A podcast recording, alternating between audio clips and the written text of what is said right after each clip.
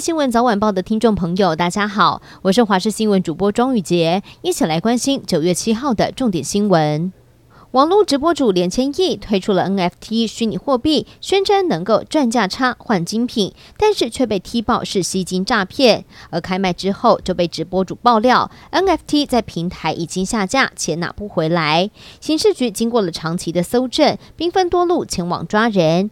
将连千亿等四名共犯带回调查，以洗钱诈欺罪嫌来侦办。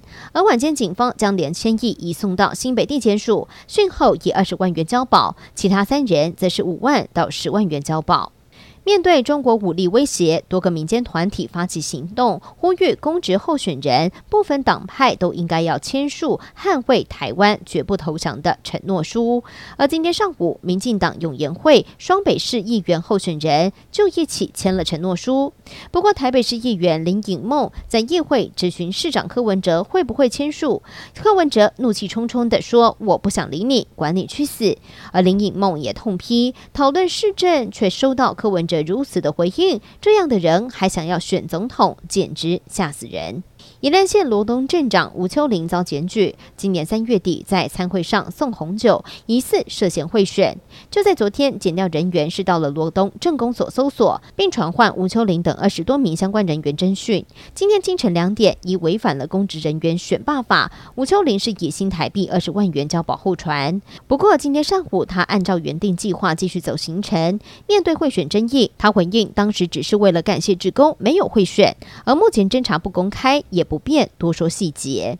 国军联勇实弹测考在七号上午是在屏东县恒春镇登场。这一回陆军装甲旅模拟敌军是从丰港登陆，由国军三军联合反制，守住保利山。现场战车炮、自走炮接连掩护，让装甲车穿越保利溪，而近距离的冲锋扫射。从空中也有陆军航特部的阿帕奇直升机以及空军 IDF 战机从空中火力支援。中秋节快要到了，台中有一家蛋黄酥名店，门口出现长长的排队人龙，有如人肉贪食蛇一般。虽然店家下午三点才开始贩售，但是有民众凌晨三点就从台北赶到台中来排队。而在彰化的蛋黄酥名店，原本一颗蛋黄酥四十五元，但因为太抢手，现在代购十五颗的价格喊到了一千八百元，相当于一颗要一百二十元。然而，中秋节将近，气象局预估中秋连假三天天气状况稳定，北部、东半部地区云量会比较多。而目前在关岛西北方海面上有热带扰动持续发展，日本气象厅、美国海军已经将它升格为热带性低气压。气象局也预估，今年十二号台风梅花未来一到两天有可能会生成，中秋赏月恐怕会被云层给遮住。而今天天气状况，在台湾附近的水汽偏多，各地会有局部阵雨或雷雨，其中午后降雨会比较明显。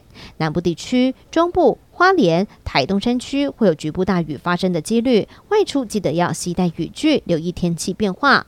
再加上受到微弱东北季风的影响，今天北台湾早晚比较凉，低温二十三、二十四度左右，而白天高温大约在三十到三十三度。